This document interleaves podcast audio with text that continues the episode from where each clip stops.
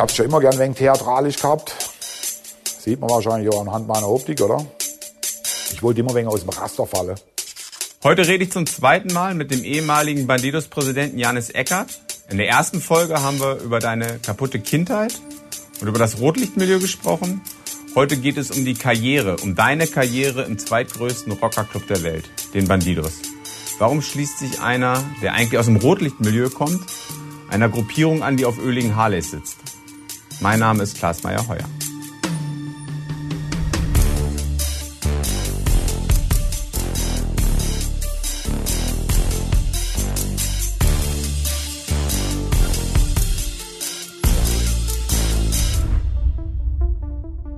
Janis Eckert wird in den 90er Jahren Rocker, obwohl er gar kein Motorrad hat.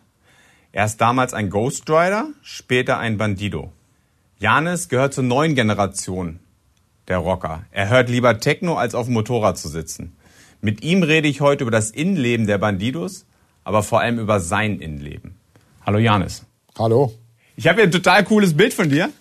Cool. Ich finde, das sagt ganz viel über dich aus. Da drauf sind Pistolen, da drauf ist ein Messer und da drauf ist Jesus Christus. Und? Passt nicht, oder? Wieso passt es nicht?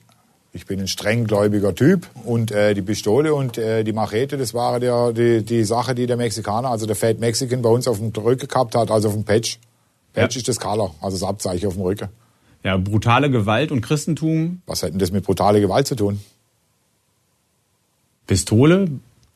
Ja, also also jeder Hip-Hopper heutzutage, oder, äh, bildet sich irgendwo ab mit Pistole oder was weiß ich, ganz ähnliche Dinge. Was hat das mit Gewalt zu tun? Eine Pistole ist Gewalt pur, also ein Messer auch. Ja. Andere Frage. Was sind denn deine Werte? Was ist dir wichtig? Loyalität, Ehrlichkeit. Das sind Dinge, die für mich wichtig sind. Das hat aber alles nichts mit Motorradszene zu tun. Das so habe ich ja vorher auch schon gelebt. Das erwarte ich von meinem mir gegenüber. Das versuche ich dem so gut wie möglich und das denke ich, das gelingt mir sehr gut, dem entgegenzubringen. Das erwarte ich, mehr erwarte ich gar nicht.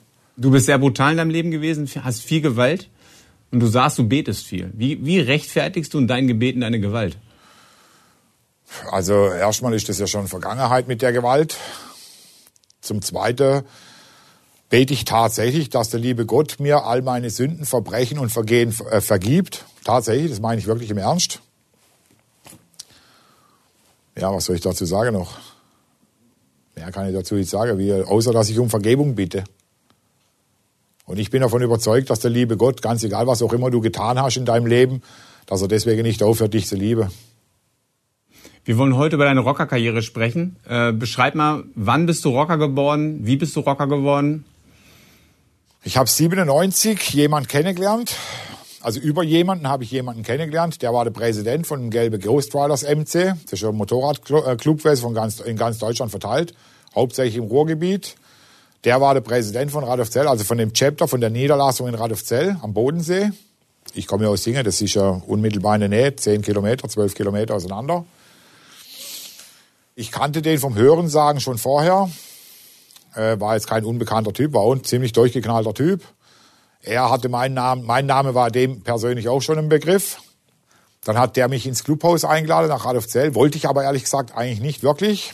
Hab da kein Interesse drauf gehabt, weil zu diesem Zeitpunkt bin ich ja tatsächlich noch mit maßgeschneiderter Anzug, also was heißt maßgeschneidert, ich habe mir halt vom Neckermann Autokatalog irgendwelche Anzüge bestellt, habe die dann vom Schneider so umändern lassen, dass es aussehen hat wie ein hochwertiger Armani oder sonst irgendwas Anzug. Habe mich dann doch irgendwann mal überwunden, dorthin ins Clubhaus zu gehen, beziehungsweise bin dann mal einer Einladung gefolgt, habe die Leute dann so nach und nach kennengelernt. Die fand ich eigentlich so okay, total cool, jeder für sich selber. Ich dachte eigentlich vorher immer, Rocker sind alles so Typen, wo nur eine große Fresse haben können in, in, in der Gemeinschaft so gegen einzelne Personen. Aber den Eindruck hatte ich zu dem Zeitpunkt damals nicht.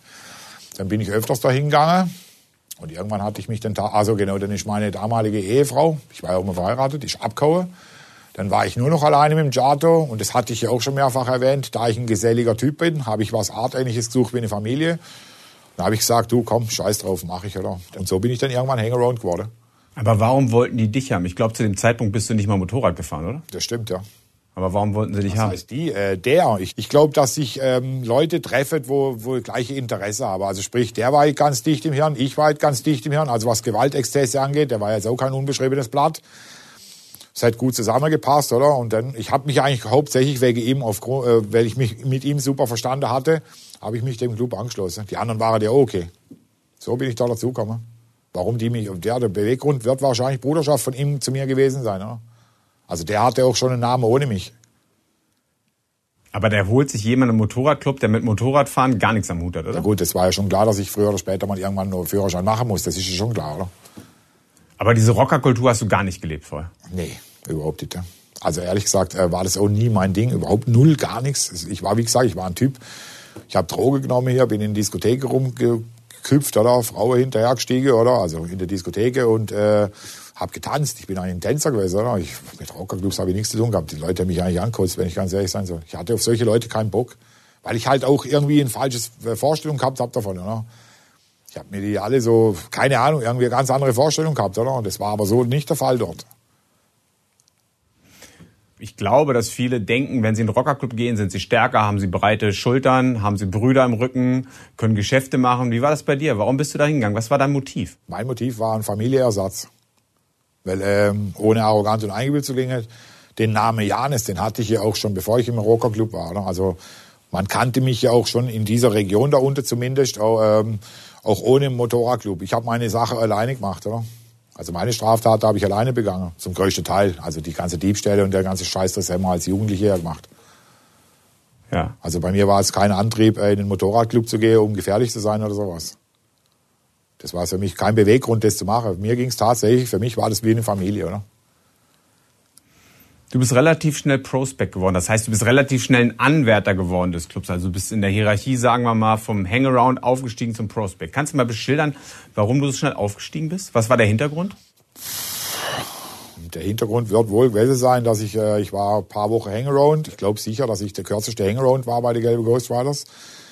Weil da gab es eine Situation, da bin ich mit mehreren weiteren Personen, ähm, ja, ein Staatsanwalt hat es noch später Überfall genannt, auf irgendeinen Club ähm, in Konstanz, so diskothekemäßig so ein Ding.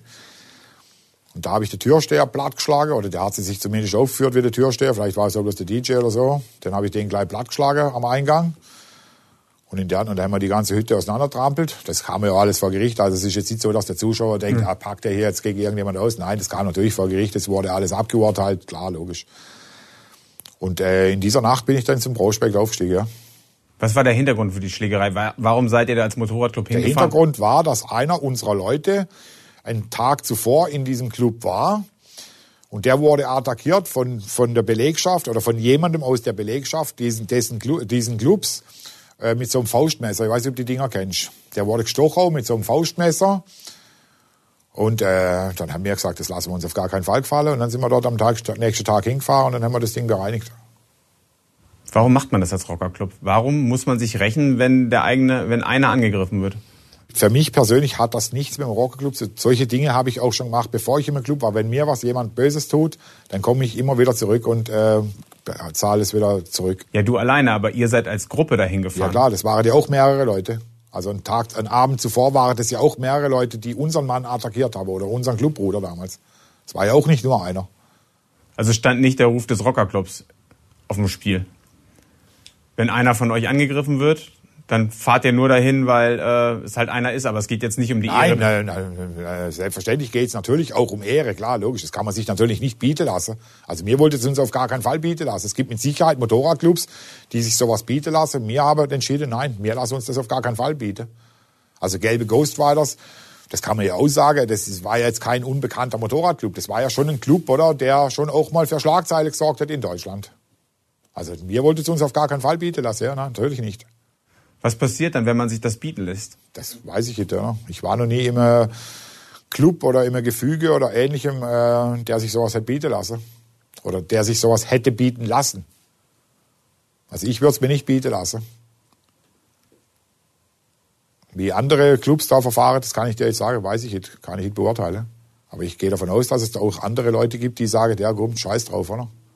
Für mich nicht nachvollziehbar, aber gut, ist halt so. Warum gibt es eigentlich immer so Stress zwischen Clubs, wenn jetzt zwei Clubs in einer Stadt sind? Warum ist dann oft immer Beef? Warum ist dann oft Streit in der Szene? Weiß ich heute. Also in meiner Stadt oder in den Städten, die ich als meine bezeichnet hatte, gab es ja kein. Da gab es zwar andere Clubs, ja, Aber ja, da gab es jetzt eigentlich nicht wirklich Beef. Die haben ja gemacht, was ich wollte, oder? Also warum sollte es da Beef geben? Also es ist tatsächlich, es geht immer um das Recht des Stärkeren, oder? Der Stärkere knechtet den Schwächeren. Ist das so bei Rockerclubs? Nein. Also das würde ich nicht pauschal äh, bejahen. Nein, denke ich nein. Natürlich gibt's auch in Rockerclubs immer wieder mal den einen oder andere, unter anderem auch so Typen wie mich, die ein bisschen auf Krawall gebürstet sind zum damaligen Zeitpunkt und glaube, sie könntet äh, für sich äh, in Anspruch nehmen, äh, die Alleinherrschaft über ganze Städte zu, für sich zu beanspruchen. So habe ich es ja gemacht. Über andere Leute kann ich nicht sagen, was die für Beweggründe haben oder beziehungsweise warum es in anderen Städten Probleme gibt, weiß ich nicht. Mhm. Du schreibst in deinem Buch, du hast ein familiäres, brüderliches Gefühl des Zusammenhaltens erlebt. Genau, wie damals im Kinderheim beziehungsweise auch Erziehungsanstalt, ja. Was hättest du für einen Bruder getan damals? Es kommt darauf an, in was für einer Situation, von was für Situationen du sprichst. Also du hättest dich für jemanden geprügelt, das hast du ja. Ja, klar. Abstechen? Hättest du für jemanden abgestochen? Ja, klar. Ohne zu zögern? Ja, klar. Aber das hätte, das hätte ich gemacht, weil ich halt so ein Typ bin. Aber ähm, das, war, das war ja nicht so, dass das jetzt verlangt wurde von jemandem.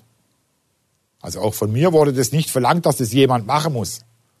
Ich habe für mich entschieden, ich mache das so. Dann gab es noch den einen oder anderen bei mir im Chapter, der war aber auch bereit da dafür. Aber ja, war ich bereit, ja, klar. Zu der Zeit, als du angefangen hast, Rocker zu sein, warst du, glaube ich, Türsteher, oder? Da war ich noch Türsteher in Konstanz, ja, stimmt, im Table Dance. Genau, ja, stimmt, da war ich noch im Table Dance Türsteher. Später warst du in Friedrichshafen? Genau, da war ich dann auch, ja. Hat dir das geholfen, dass du Mitglied eines Rockerclubs warst bei deiner Arbeit? Ja, ich war ja vorher auch schon Türsteher.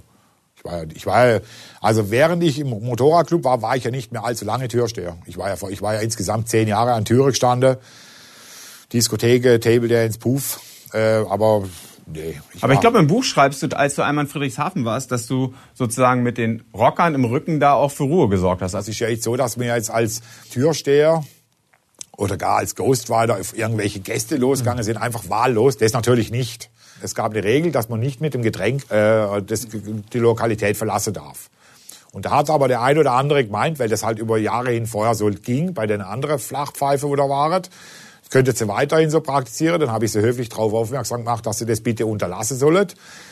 Das hatte sie nicht beim ersten Mal gleich direkt verstanden. Dann habe ich es doch mal äh, etwas höflicher gesagt, indem ich gesagt habe, hör zu, jetzt bitte reingehe wieder mit dem Getränk. Und wenn es dann noch immer noch nicht verstanden hat, dann verlief das tatsächlich so eine körperliche, lief das öfters auf einen körperlichen Verweis hinaus. Mhm. Also hätte es auch mal peinlich Fresse gegeben, oder? Oder die Leute haben sich ja auch gegenseitig geboxt, da muss natürlich auch dazwischen. Mhm. Und dann, wenn die dann in Fahrt sind, dann greifen die dich auch an, oder? Und dann da wehrst du dich natürlich. Aber da hätte schon richtig ins Maul reingegeben, ja. Für den einen oder anderen, ja klar. Habt ihr den Laden ruiniert? Äh, äh, unwissentlich ja. Weil irgendwann wollte ja gar keiner mehr kommen. Dann hatte ich aber die geniale Idee, pass auf, ich habe da einen guten Draht nach Ungarn gehabt zu dem Zeitpunkt, durch meine Ex-Ehefrau, die kam ja aus Ungarn, oder beziehungsweise durch eine Freundin von ihr.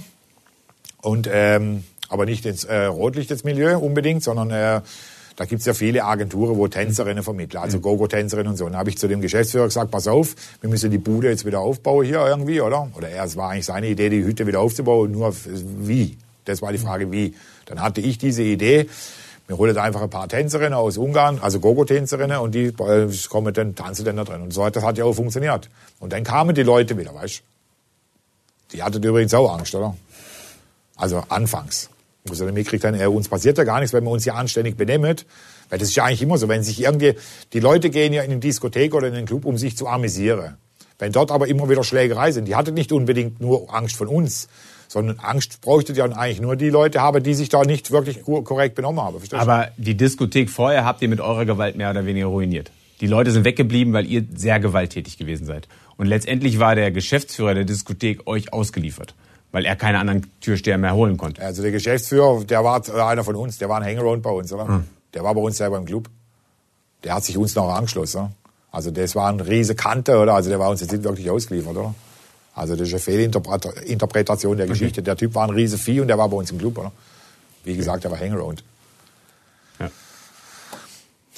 Aber durch diese Aktivitäten natürlich sind dann viele, viele Gäste weggeblieben. Aber wenn wir mal ganz ehrlich sind, oder? Nach circa einem Jahr haben wir festgestellt, dass dieses Etablissement eigentlich nur besucht wurde, ausschließlich oder hauptsächlich von Leuten, die Krawall gemacht haben. Das ist einfach so und fertig. Ich meine, warum kommt jemand zu mir und holt mich deswegen? Wenn das alles vorher funktioniert hätte, da war es ja, hat es ja 100 Theater gegeben, da hätte es ja mich in Brauch holen. Kommen wir mal zu den Rockern zurück. Ähm, 1999, ganz wichtiges Datum. Äh, 19.11. 19.11. In der deutschen Rockergeschichte. Ähm, die gelben Ghost Rider, also dein Club, ist übergetreten. Es war, zu wem? es war nicht mein Club, es war der Club, in dem ich auch dabei war, ja, zu den Bandidos. Zum Bandidos MC World. Also man muss das mal erklären. Ein deutscher Club schließt sich einem weltweit agierenden Club an. Wieso macht man sowas? Erklär mal. Du kannst viel weiter reisen. Also der, der Beweggrund eines jeden vom Motorradclub, der im Motorradclub ist, das sollte ja eigentlich das Motorradfahrer sein. Das sollte der Hauptgrund überhaupt sein, sich sowas anzuschließen. Und natürlich ist es viel geiler, wenn du denn äh, aus einem deutschen Club heraus oder, oder als deutscher Club dich immer äh, im weltumspannenden Club an, äh, anschließt, weil du kannst ja dann viel weiter reisen. Du hast ja dann Leute in Skandinavien, in Frankreich, überall, verstehst du? Das ist ja der eigentliche Grund, warum man sowas, warum man sich sowas anschließt. Und wenn ich dann höre, äh, mit internationale Kriminalität ab, abwickle oder so, das ist für mich totaler Blödsinn. Das mag es mit Sicherheit auch geben, das bestreite ich ja gar nicht. Aber der Hauptgrund für sowas, äh, sich sowas anzuschließen und dass ein weltumspannender Club sich jetzt im deutschen Club anschließt, äh, das habe ich jetzt auch noch nie gehört. Oder? Also das, die, die Wahrscheinlichkeit, Wahrscheinlichkeit ist sehr gering. Es gibt auch Leute, die sagen, man macht das, um internationale Kontakte für Kriminalität zu haben, weil man gute Geschäfte macht. Man hat dann, kennt dann vielleicht Zuhälter in Osteuropa, die Frauen besorgen, man kennt Drogendealer in Holland, die Drogen schicken. Innerhalb eines Clubs wird man wahrscheinlich keine Verräter haben, innerhalb eines Clubs wird man wahrscheinlich keine verdeckten Polizisten haben. Das ist der Beweggrund für so eine Internationalisierung und keine Freundschaft. Das mag sein, dass der eine oder andere äh, glaubt, ähm denn äh, sowas, solche Kontakte knüpfen zu können, um dort Geschäfte im Ausland machen, tätigen zu können, ja. Und für mich persönlich sind es dann immer die Leute, die dann irgendwann hier sitzen, mich jetzt mal ausgenommen, oder? Das sind dann die Leute, die hier sitzen und dann alles äh, lauter solche Geschichten erzählen. Das sind für mich aber dann keine Rocker-Experten. Hast du nie den Club genutzt für deine persönlichen Geschäfte? Nein. Wann denn? Das Einzige, was ich mal jetzt gemacht habe, aber das war ja jetzt nicht wirklich ein Kontakt. Ich, ich kannte viele Tänzerinnen und dann wurde ich mal äh, gebeten von der Bandido-Führung, äh, ob es nicht möglich wäre, dass ich ein paar Mädchen äh, nach Nizza bringe auf der National Run. Das ist eine riesige Veranstaltung. Das ist die größte Veranstaltung überhaupt für, äh, für europäische Bandidos. Da ist es dann Pflicht für jeden dorthin zu kommen. Aber da gehe ich natürlich gern freiwillig hin. Also als Pflicht würde ich es jetzt nicht unbedingt bezeichnen. Und da hatte ich dann tatsächlich drei Tänzerinnen mitgebracht. Die sind ordentlich bezahlt worden. Die waren überglücklich. Die haben da immer wieder bei uns im Clubhaus äh, ähm, getanzt mal bei unserer Table Dance Contest, ich glaube, das kennst du auch so ein mhm. Ding, oder Table Dance Abende, was wir da abzogen bei uns im Clubhaus. Das war das Einzigste. Die Bandidos haben doch so ein Patch, so ein Aufnäher. Expect no mercy. Echt? Weiß ich jetzt, kann sein, ja. Weißt du. Ja, weiß ich, ja. Erwarte keine Gnade. Also das heißt, jemand, der gewalttätig ist und gewalttätig für den Club ist, darf so ein Aufnäher tragen und wird mehr oder weniger für seine Gewalttätigkeit geadelt. Also diese Frage wurde mir tatsächlich in Mannheim vor Gericht mal gestellt. Mhm. Wie man denn da dazu kommt, dann habe ich gesagt, äh, das können Sie sich auch verdienen. Und das wird auch die gleiche Antwort sein, die, die ich dir jetzt geben werde. Das kann er sich auch verdienen. Dann sagt er wieder, dann habe ich gesagt, da müssen Sie ordentlich Tägedienst machen. Dann hat er mich natürlich abführen lassen. Oder? Also ich kenne diese ganze Geschichte um dieses Patch, ja, was man so erzählt. Dazu kann ich aber nichts sagen, oder? Warum nicht? Aber das ist doch allgemein bekannt, dass man so ein Patch bekommt, wenn man einen Gegner sehr also schwer verletzt oder wenn das alles bekannt ist, dann stelle ich mir folgende Frage. Wieso fragst du mich das denn, wenn du doch sowieso alles besser weißt? Wenn ihr alles besser wisst und wenn hm. die Behörde alles besser wisst, hm. wieso fragt er mich das denn? Der fragt jemand. Na, weil ich dich fragen wollte, wie du dazu stehst und wie deine Einstellung dazu ist. Warum schließt du dich einer Gruppierung an, die so gewalttätig ist oder die Gewalt adelt? Weil du selber gewalttätig bist, weil du das magst? Ist doch entspannt. Pass auf, ich mag Leute, die sagen, was sie denken. Noch lieber mag ich die, die machen, was sie sagen. Und da hatte ich den Eindruck, das sind stabile Leute, Männer, für mich sind es Männer, die sich eben nicht aufs Maul hauen lassen oder irgendwas gefallen lassen von irgendjemand, egal von wem auch immer. Ob das von einem anderen Motorradclub kommt oder von, spielt keine Rolle für mich. Hm. Ich erwarte von einem Mann, dass er sich gerade machen kann. Und da hatte ich den Eindruck, das sind solche Leute. Mittlerweile bin ich ja sogar Motorradfahrer. Nicht gut, mehr mhm. schlecht wie recht, aber ich bin Fahrer, oder? Hat mir sogar Spaß gemacht, macht es mir heute noch, oder?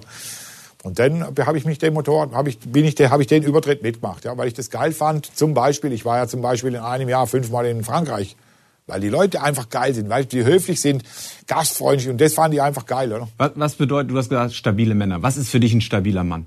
Ab wann respektierst du jemanden als stabilen Mann? Ich respektiere jemanden dann, wenn der mir vom Intellekt her überlegen ist, wenn er zu dem steht, was er sagt, wenn er, äh, wenn er eben genau das macht, was er sagt, wenn er kein Verräter ist, auf jeden Fall. Also wenn er einfach, wenn er für sich selber Regeln aufgestellt hat und die konsequent durchzieht. Und egal was, mit was für Konsequenzen.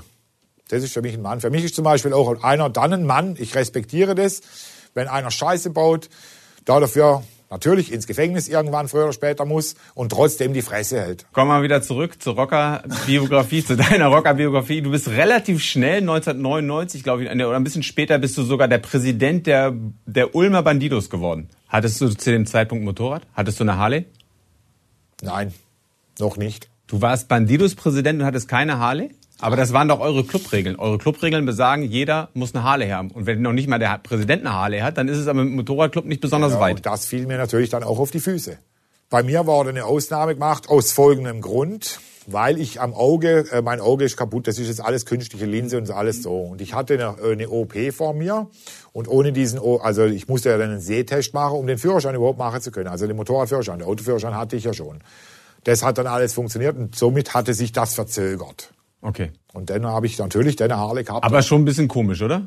Da hat man das Gefühl, es geht gar nicht ums Motorradfahren, es geht ganz andere Geschichten. Also glaub mir eins, die in Ulm, die fahren richtig Motorrad. Ich war der Einzige, der kein Motorrad gehabt hat. Soweit ja. ich weiß, war ich der Einzige. Ja, ich war der Einzige. Noch einer war da. Beschreib mal kurz, warum du ganz schnell degradiert wurdest, warum du ganz schnell nicht mehr Präsident warst. Weil ich einen fatalen Fehler gemacht habe, oder? Ich habe in meiner damaligen Naivität geglaubt, äh, jemandem vertrauen zu können, hatte den dann zum Vizepräsident gemacht. Der hatte eine Harley weil der mich ja wöchentlich anrief, mehrfach, Janis, ich kann dich da unterstützen, ich würde dir da gern helfen, alles. Und wie gesagt, in meiner Naivität hatte ich dem tatsächlich Glauben geschenkt, dem, dem seine Worte.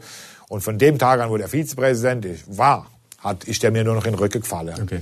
Und da der ja ein Motorrad aufzuweisen hatte, und der war auch schon länger Ghostwriter, wie ich muss ich dazu sagen, somit äh, wurde dem, äh, und ich war, habe den natürlich jetzt auch nicht wirklich mit Respekt behandelt danach denn, dann äh, hat's geheißen von, von Seiten des Ruhrgebiets, äh, also pass auf, entweder, mir gäbe euch jetzt eine Stunde Zeit, dann gab's ein Meeting, in Lahr damals war das noch, da war dann nur noch mehr Ulmer drin und dann hieß es, wenn ihr euch jetzt nicht zusammenrauft, beziehungsweise die Ämter so äh, verteilt, dass das dann auch passt, dann machen wir euch komplett zu. Weil die, für, die Bandidos selber, die können das natürlich nicht gut heißen, wenn Bandidos da sind, die keinen Führerschein haben. Das ist ja logisch, das ist bei den Bandidos tatsächlich Pflicht und die fahren Harle. Und dann wurde halt alles neu gemischelt, oder? Und dann war der auf einmal der Präsident und ich war ein normaler Member. Also ich bin als Präsident rein und bin äh, als Member raus. Da kannst du dir vorstellen, wie es mir denn ging, oder? Nicht, weil ich äh, unbedingt auf diesen Präsidentenposten bestand, sondern weil ich dachte, ey, ich habe mich gefühlt wie ein Stück Scheiße, ganz ehrlich. Also Was hättest du gemacht, wenn du gekonnt hättest, ihm gegenüber? Wie, wie gekonnt hätte. Ja, wenn du, die, wenn, du, wenn, du, wenn, du, wenn du ihn im Dunkeln getroffen hättest vor der Tür oder keine Ahnung was. Also Streicheleinheiten gäbe es hätte es keine gegeben, oder? Aber eigentlich war er im Recht, oder? Weil ich meine, du hattest, keine, du hattest kein Motorrad. Das war das Einzige, was er im Recht, was er im Recht war. Auch das habe ich natürlich detailliert beschrieben. Das ist der Typ ist einfach äh, ein totaler Intrigant, nenne ich ihn jetzt hm. mal so, um das jetzt höflich auszudrücken, oder? Also Aber nach außen nach außen, nach ja, außen nach sagen Bandidos und alle Motorradclubs sagen, ey, wir sind alles Brüder, wir stehen füreinander ein, wir fangen Kugeln füreinander und so. Das hört sich jetzt aber ganz anders an, oder? Das hört sich an wie so ein Kleingartenverein, wo man sich gegenseitig die Rosen nicht gönnt. Dann mag das so gewesen sein, dass wir da was artähnliches wie ein Kleingartenverein gewesen sind. Ja, so wie es ablaufe. Und du hast recht, tatsächlich, den Statuten nach war er im Recht. Ich hatte kein Motorrad, ja, das stimmt. Ganz klar, ja. Ich hätte ihn am liebsten umgelegt, oder? Ernsthaft? Ganz klar, ja. Ich hätte ihn am liebsten umgelegt. Für diese Aktion. Und das habe ich auch mehrfach so gesagt. Auch an andere viele Leute. Und dann haben die Leute gesagt, das geht auf gar keinen Fall. Das ist dein Clubbruder. Ich habe gesagt, das wird nie mein Clubbruder sein. Ich bin jetzt natürlich im Nachgang froh, dass ich das nie gemacht habe, klar. Sonst wäre ich jetzt wahrscheinlich hier jetzt mit dir sitze. Keine Ahnung. Obwohl mittlerweile wäre ich auch schon wieder entlassen worden, oder? Ist ja schon lange her. Wie hast du deine erste Harley finanziert? Die hat eine Dame, die ist der auch der Prostitution nachgegangen, die hat meint, sie wäre so spendabel und hätte die, äh, würde die gern bezahlen. So war's. Das heißt, eine Frau hat ihren Körper verkauft, damit du Motorrad fahren kannst. Die hat ihn ja nicht verkauft, die hat ja, den, den Körper hat sie ja immer wieder mitgebracht. Ich weiß aber, was du meinst. Nochmal. Wir können auch sagen, sie hat den Körper verliehen, zeitweise, damit du Motorrad Genau. fahren kannst. Ja, das hat sie aber auch schon vorher gemacht. Das hatte sie auch schon vorher getan. Also wäre es ich nicht gewesen. Du sagst, ey, du, du hast Bock auf stabile Leute. Das ist doch nicht stabil, eine Frau auf den Strich zu schicken, damit du Motorrad fahren kannst. das ist deine persönliche Meinung. Ja, genau. Und ich glaube, damit liege ich nicht alleine auf dieser Ja, Welt. natürlich. Mit Sicherheit liegst du da nicht alleine, aber mit Sicherheit liege auch nie, ich nicht alleine auf der Welt mit der Einstellung, mir war es doch scheißegal. Nochmal, Du hättest doch auch arbeiten gehen können. Du hattest, eine, du hattest eine Berufsausbildung. Du hättest doch für deine Harley ganz ehrlich arbeiten gehen können. das ist wohl wahr, ja. Aber ähm, das ist natürlich jetzt auch eine billige Variante, was ich da jetzt erzähle. Aber wenn du bei der Bandidos bist, hast du, äh, hab ich, hatte ich nicht mehr so viel Zeit, weil ich wollte dieses Clubleben ja haben. Ich habe ja auch viele, viele, unzählig viele Bandidos kennengelernt, die mir geregelter Arbeitstag nachgingen. Die hast du jetzt so oft nicht gesehen. Und ich wollte ja was erleben, verstehst du? Ich wollte ja auch unterwegs sein. Das muss ja auch finanziert werden. Es ist ja nicht so, dass du zu den Bandidos kommst und da reich wirst, weil du du durchgehend am Geschäfte machen bist, irgendwelche kriminelle Aktivitäten, wo du reich wirst. Na, so ist es nicht. Es gibt eine Geschichte in deinem Buch, da steht drin, es hat mal, also du beschreibst, ein Clubbetreiber, ein Discobetreiber hatte Stress an der Tür. Du hast dem einen Bandido-Aufkleber hingemacht. Daraufhin hat er keinen Stress mehr gehabt. Auf einmal war der Bandido-Aufkleber weg und du wolltest 5000 Mark haben, oder? Nee, das war, So war das so? so? Das ist grobe Gerücht, so war es nicht ganz. Auf jeden Fall kam da jemand auf mich zu, hat mich äh, darauf aufmerksam gemacht, dass dieser Betreiber mich gerne mal sprechen würde, weil er stets und ständig mit irgendwelchen Leuten, mit irgendwelchen Kundenträgern wohl auch Probleme hätte in seinem Etablissement, in seinem Table Dance. Wie ich ihm denn da dabei helfen könnte. Dann bin ich da hingefahren, habe mit dem Gespräch geführt, habe ich gesagt, das ist ganz einfach. Ich mache dir jetzt einen Aufkleber von meinem äh, persönlichen Chapter. Ich war zum damaligen Zeitpunkt bei, äh, beim Nomad Chapter. Klebe ich dir da hin und du garantiere dir, die Leute werden dich in Zukunft mit Sicherheit freundlicher grüßen, wenn sie hier reinkommen. Was war die Gegenleistung?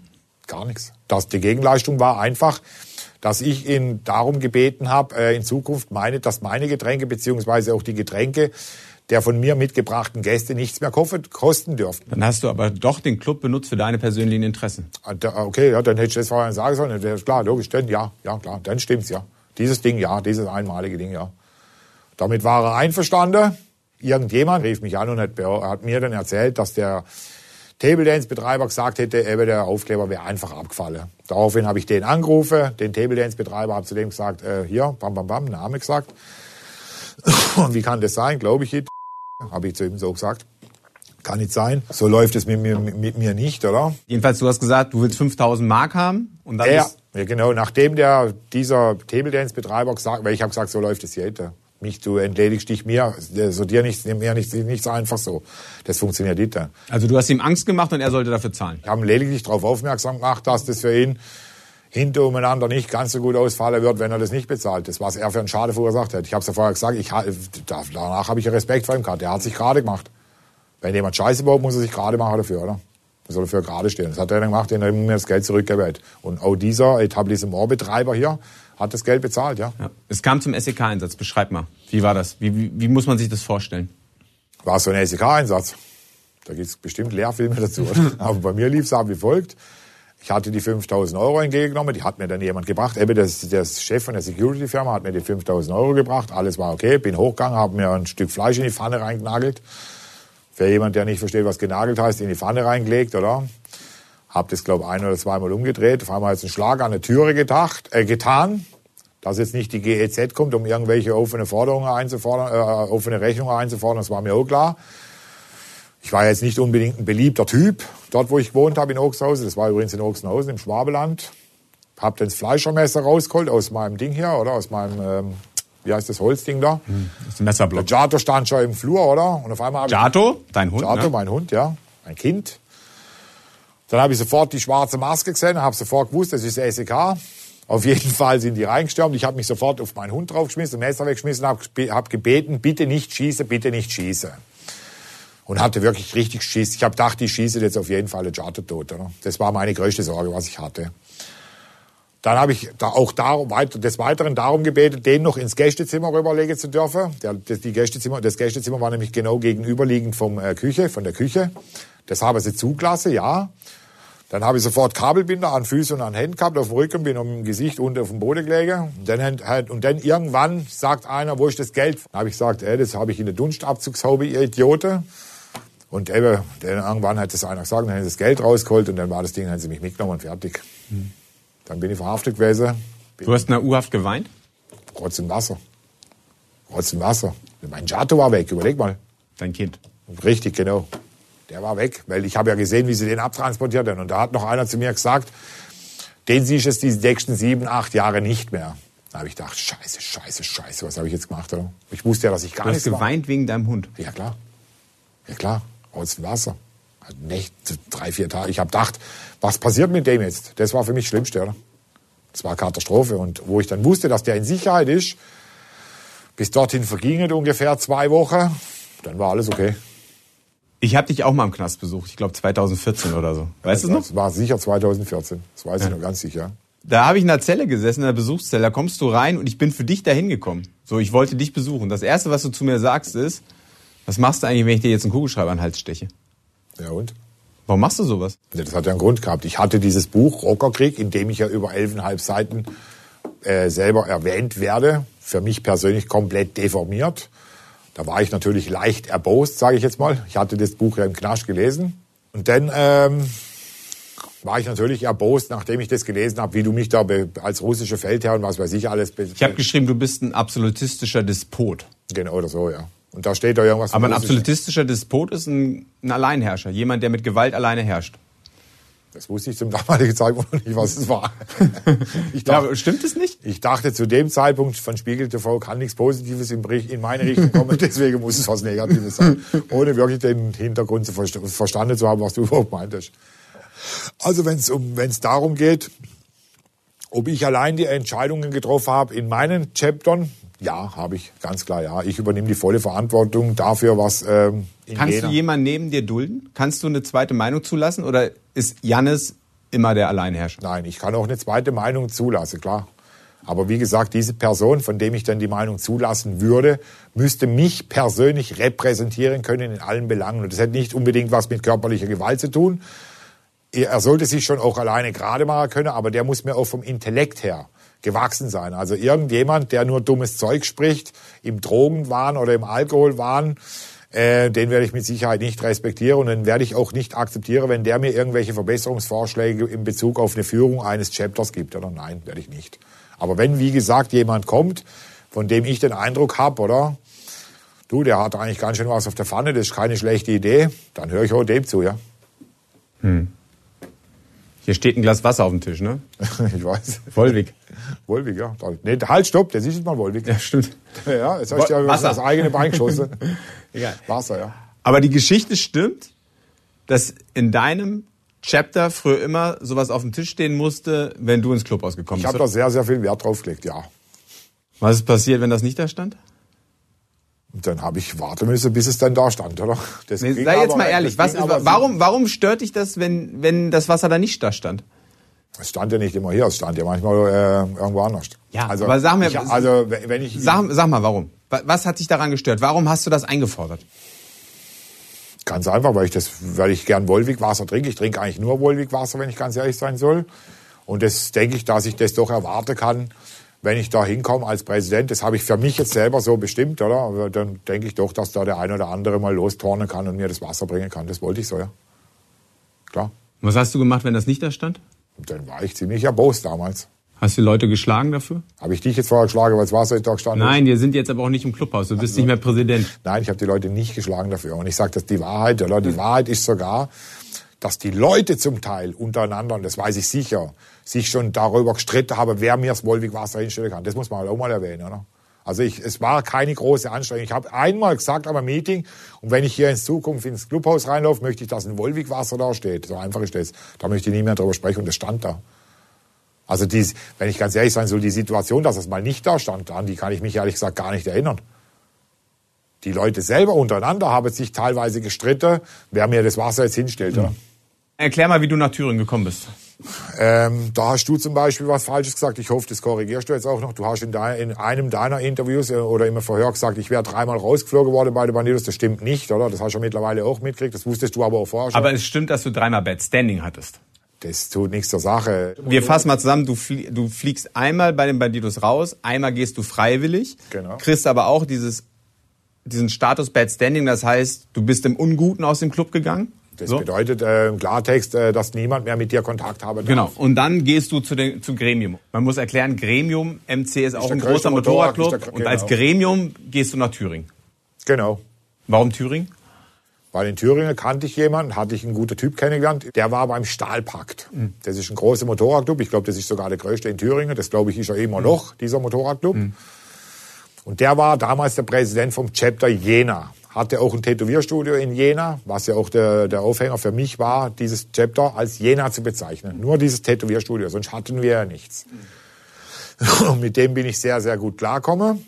Hab mich dann so gut mit dem Typ verstanden, mit dem aus Jena, dass ich dann gesagt habe, du pass auf, hier habe ich eh keinen Bock mehr, oder? Gehe ich nach äh, Jena, nach Thüringen. Der Gremium MC hatte uns, beziehungsweise mir, die Zusage gemacht, dass wenn wir dann Vollmember wären, dass wir dann in Thüringen ein eigenes Chapter machen können. Und die haben ihr Wort gehalten, ganz klar, muss man glasklar sagen. Das Gremium hat das, ihr Wort gehalten. Das heißt, du bist das erste Mal Rockerpräsident für Gremium in Thüringen gewesen. genau, in Jena. Ich habe gleich das Chapter Jena eröffnet dann. Genau. Du warst sozusagen das erste Mal Alleinherrscher in Jena als Ich war der. Präsident in Jena, ja. Alleinherrscher hört sich für mich immer so pff, irgendwie mit Gewalt verbunden an. Und das war so, oder? Ich war der Präsident in Jena, ja. Beim Gremium MC. So war's, ja. Es gibt eine Geschichte, die fand ich unglaublich. Da gibt's mehrere, aber Ja, ihr seid zu einem anderen Club gefahren in Thüringen, das ist zu richtig. den Road Eagles.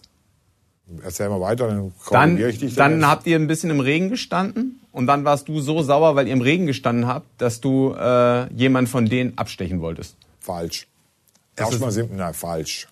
Wir sind eingeladen gewesen, also eigentlich ein anderes Chapter aus äh, Sachsen vom Gremium ist eingeladen gewesen beim Road Eagle MC in Sachsen. Es war 300 Kilometer von uns. Dann hat dieser Präsident von damals, ähm, kann ich ja sagen, das war der Dresdner Präsident, den ich heute nach wie vor sehr, sehr gern habe. Und der hat mich angerufen und hat gesagt, wollt ihr nicht mitfahren? Habe ich gesagt, doch klar, logisch. Dann sind wir mitgefahren und da war, muss wirklich ein brutalster Regen. Dann kamen wir bei dieser Party an und mussten erst mal 20 Minuten im Regen stehen. Ich war ziemlich weit hinter, ich wusste gar nicht, warum wir jetzt hier so stehen. Aber ich dachte, das lasse ich mir auf gar keinen Fall gefallen. Ich bin hier ein geladener Gast, bin durchnässt bis auf die Knochen. Den, jetzt muss ich ja Exempel statuieren. Das war mein Vorhaben. Ja, und dann wollte ich den dort vor alle Leute abste abstechen, also nicht umbringen, sondern mal ein bisschen anstechen, dass der gleich weiß, mit wem er es hier überhaupt zu tun hat in Thüringen. Warum hat dich das so gestört? Weil, äh, nochmal, ich bin nicht unbedingt der größte Biker. Jetzt fahre ich aber schon mal 300 Kilometer, obgleich ich doch ein Hosenscheißer bin, was Motorradfahrer angeht. Das weiß ja, damals war es so. Heute mittlerweile geht's ja viel, viel besser. Aber damals wusste das ja jeder. Jetzt noch im Regen fahre ich 300 Kilometer als geladener Gast und werde behandelt wie eine und das muss ich, kann ich nicht anders sagen, muss doch 20 Minuten, also das war ja nicht so, dass mir leicht äh, durchnässt war. Mir war durchnässt bis auf die Knochen. Dafür das Messer zu ziehen? Ja klar, ich wollte ihn ja nicht töten. Ich wollte ihn einfach nur verletzen. Ja, aber man kann sich doch aussprechen, man kann sagen, ey, Zum damaligen Zeitpunkt war es nicht möglich, mit mir über solche Dinge zu debattieren. warum nicht? Weil ich mir das nicht bieten lassen wollte, weil ich die, Begründung, diese Begründung, mich da stehen zu lassen, 20 Minuten im Regen, weil ich mich bei dem nicht vorgestellt habe, da habe ich gedacht, was glaubt denn der, wer der eigentlich, wer der eigentlich ist? Was glaubt denn der eigentlich, mit wem er es hier zu tun hat? Ist das dann eine Frage der Ehre oder was? Für mich ja. Für mich ja. Und keiner meiner Leute konnte das gutheißen, sage ich dir ganz ehrlich. Die haben alle gesagt, bitte nein, bitte nein, hör auf, bitte, bitte, bitte. Dann habe ich die geniale Idee gehabt, heute natürlich nicht mehr wirklich genial, aber zum damaligen Zeitpunkt hatte ich es als eine geniale Idee empfunden, hatte ich gesagt, okay, alles klar, aber das lasse ich mir nicht gefallen. Ihr müsst mir jetzt hier zusagen, also da waren ja noch zwei andere Chapter dabei, außer Jena, dass, das, dass es so nicht stehen bleibt. Ich will diesen Mann überfallen. Zwei Wochen später habe ich das natürlich nicht vergessen, habe dann die Leute angerufen und gesagt, so, jetzt Abmarsch, wir gehen jetzt dahin. Jetzt werde ich mal vorsprechen. So, das war der Plan. Und als wir dann dort ankamen, das hätte ich mich wahrscheinlich gleich gefragt, Was wir nicht wussten bei der ganzen Geschichte ist, dass da eine Schulklasse jetzt gerade äh, eine Abschlussfeier des bestandenen Abiturs feiert. Das wussten wir wirklich nicht. Also hatte ich sofort drei Leute abgestellt, diese, also diese Abiturienten in die Ecke zu treiben, also sprich äh, so abzuschirmen, dass denen nichts passiert. Also denen ist auch wirklich nichts passiert, das ist klar. Das Aber die haben es gesehen. Ja, Gottes Willen, ja, die hätte sich ja die Augen zuhalten können. Ich habe sie nicht gezwungen, das anzuschauen. Ja, aber stell mal vor, das sind Abiturienten, die haben nie was mit Gewalt zu tun gehabt vielleicht in ihrem Leben. Ja, das haben die Leute in, im Bundestag heute und hören sich die ganze Scheiße an von den Leuten, oder? Ja, aber Jan, das ist mal ernsthaft. Ja, ich weiß, äh, es, Ja, ist, da es, kannst war, du nicht- es war so. Da hätte doch dann sagen, dann fahren wir nächste Woche oder keine Ahnung was. Ja, da war ich aber schon vor Ort. Da war, wenn's beim, ich, ich bin, ich, ich war damals ein sehr emotionaler Mensch. Da Heute ich- nicht mehr. Bin ich nach wie vor, aber heute kann ich es auf jeden Fall besser kontrollieren, oder? Einiges besser, oder? Also ihr habt, ihr habt die Abiturklasse an die Seite gedrängt und was habt ihr dann mit den Rockern gemacht? Das heißt gedrängt, man hat gesagt, hier ihr habt sie an die Seite geschoben. bleiben. Wer, wer sagt, dass sie die angefasst wurde? Das Na, oder ihr habt sie an die Äh, Seite- an die Seite hier, haltet gebeten. euch. Genau. Und dann ist es losgegangen. Dann habe ich jeden gefragt, ähm, bist du der, ich wusste ja nicht mal, wer der Präsident war. Ich wusste ja nicht mal, wie der aussieht, der Typ. Verstehst du? Das war ja noch das Problem. Da waren noch acht oder neun von den Leuten drinnen, von dem Road Eagle Chapter, von seinen, der selber war gar nicht da. Dann habe ich jedem das Messer an den Hals gehoben, habe gesagt, bist du der? Und habe den Namen nicht, nein, nein, nein. Dann haben die in die Fresse gekriegt, dann haben wir das Clubhaus auseinandergeschraubt und dann sind wir wieder gegangen. So, ja. Und dann sind wir direkt verhaftet worden. St- Kannst du dich jetzt mal bitte in die Schüler reinversetzen? Die, die Jetzt sind, im die, Nachgang, ganz ehrlich, ja. Ja. Damals nein. Ich weiß, dass es, das war auch scheiße, ja. Das ja, aber was, ja, zum damaligen Zeitpunkt, heute würde ich das so nicht mehr machen, oder? Für mich persönlich, das ist nach wie vor meine Meinung, ging es für mich um Ehre und es war nicht so, dass ich das angefangen habe. Warum ist Ehre dir so wichtig? Dass du dafür so eine Scheiße baust? Ja. Ich wollte nicht mein Gesicht verlieren, ganz einfach. Also ich muss in den Spiegel schauen können, für mich selber. Ich kann, ich kann vor mir nicht mein Gesicht verlieren. Geht nicht. Das geht nicht. Damals, ich spreche immer von damals. Ja. Es ging einfach nicht fertig. Es ging nicht. Wie gesagt, Also so, es, ist so, damals. es ist so einfach, weil es heißt ja immer, Rockerclubs überfallen andere Rockerclubs, weil sie die stärksten im Revier sein wollen, weil es um Geschäfte geht, es geht, geht um Einfluss, es, ging geht um, Respekt. Territorium. Hier ging es um Respekt. Nur um Respekt. Nur um Respekt. Ich glaube, wir machen an dieser Stelle mal Schluss. Und in, in der nächsten Folge reden wir über Bandidos Jena, was da passiert ist, der Prozess, der dich in den Knast gebracht hat wie du heute lebst, okay? Von mir aus gerne.